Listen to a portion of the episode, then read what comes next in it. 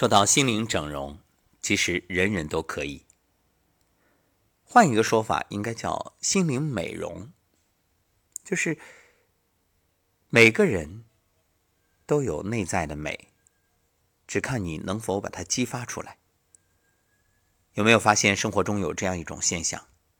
一个陌生人的聚会，本来平淡无奇的人，经过主办方一番推崇介绍。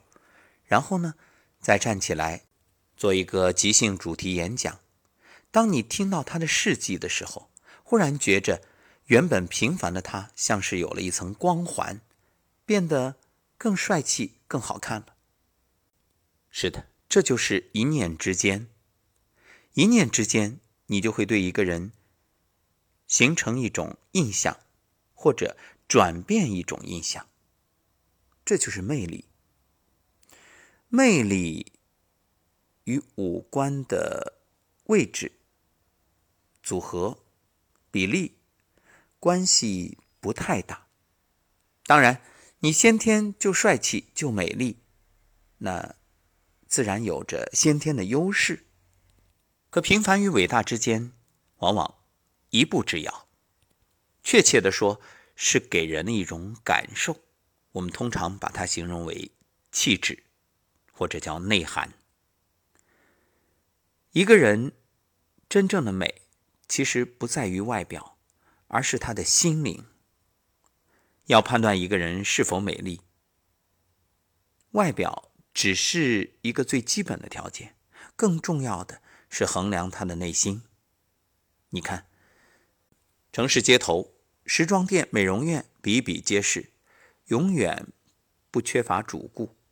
而潇洒的男人、美丽的女子，总是街头最亮丽的风景，吸引着人们的视线。经常看到年轻时尚的女孩子，这时不禁会生出一个念头：你说，再过五年、十年、二十年，她是否还能保持此刻的光彩呢？这想必也是每一个年轻美丽的女子最关心的话题。所以。才有那么多大牌的化妆品、保养品大行其道，甚至许多人会选择花巨资去整容。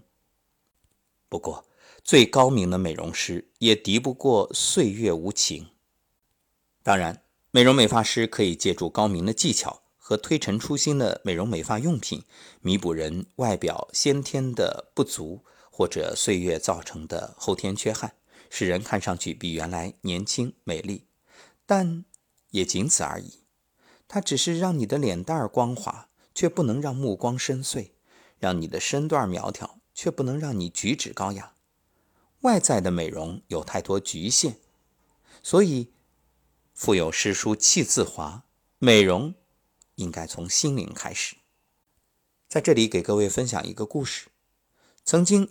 一位著名的雕塑家想为世上最美的男人塑一尊雕像，他找啊找啊，终于在一个大学找到一位英俊又品学兼优的大学生做模特。经过一番努力，精心塑造，他成功了。一夜之间，他的雕像与那个大学生都举世闻名。不知不觉，十年过去了。这一天啊。这位雕塑大师突发奇想：十年前，我曾经雕塑了一尊世界上最美的雕像。有美就有丑，那我何不再雕一尊世界上最丑的雕像呢？可是，要想找到世界上最丑的人，也并非易事。正当雕塑大师冥思苦想的时候，有人给他建议：“您可以到监狱去找一找。”您想啊。监狱里关押的不乏坏人、恶人、凶狠的人、无情的人，从他们中找到最丑的人，那可就简单多了。雕塑大师一想，有道理啊，于是他就找到监狱。当他向监狱的管理方说明来意的时候，监狱管理者很重视，马上组织，最终推选了一位最丑的男人。而当他向这个面目狰狞的犯人说明来意的时候，犯人竟泪流满面，原来这个犯人竟然就是十年前的那个大学生模特，也就是他那尊世界上最美的人的原型。十年前一朝成名，迅速膨胀，导致生出无尽的欲望，后来逐渐堕落，最终成了阶下囚。而这命运的转折，也使他的容颜日渐变丑。人们常说相由心生，其实改变这名大学生容颜的，并不是时间，而是心灵。夏洛蒂·勃朗台笔下的简爱，矮小，相貌平平，衣着朴素，但她却是读者心中最优雅、最迷人的女子。她的善良、睿智、机敏、自尊和坚强形成的人格魅力，已经弥补了她所有外表的不足。巴黎圣母院里又聋又驼的敲钟人，在了解他的事迹之后，谁还会认为他丑呢？鸟美在羽毛，人美在心灵。可惜太多的人宁愿花大笔的钱包装自己。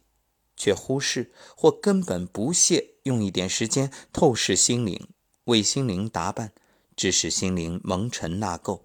即使意识到或者得到别人善意提醒，却讳疾忌医，直到心灵生了毒斑、长了恶瘤，已不可救药，悔之晚矣。心灵的小拖延，终成大患。若不注意修葺心灵的花园，滋养和浇灌心灵的花朵，天使也会变成魔鬼。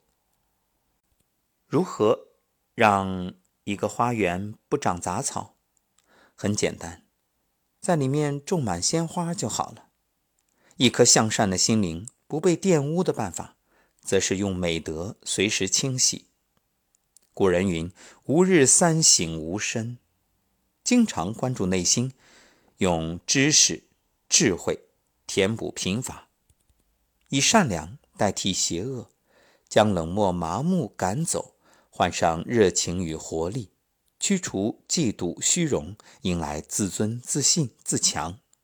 当这些心灵的美容品注入体内，必会化为不老的气质与风度。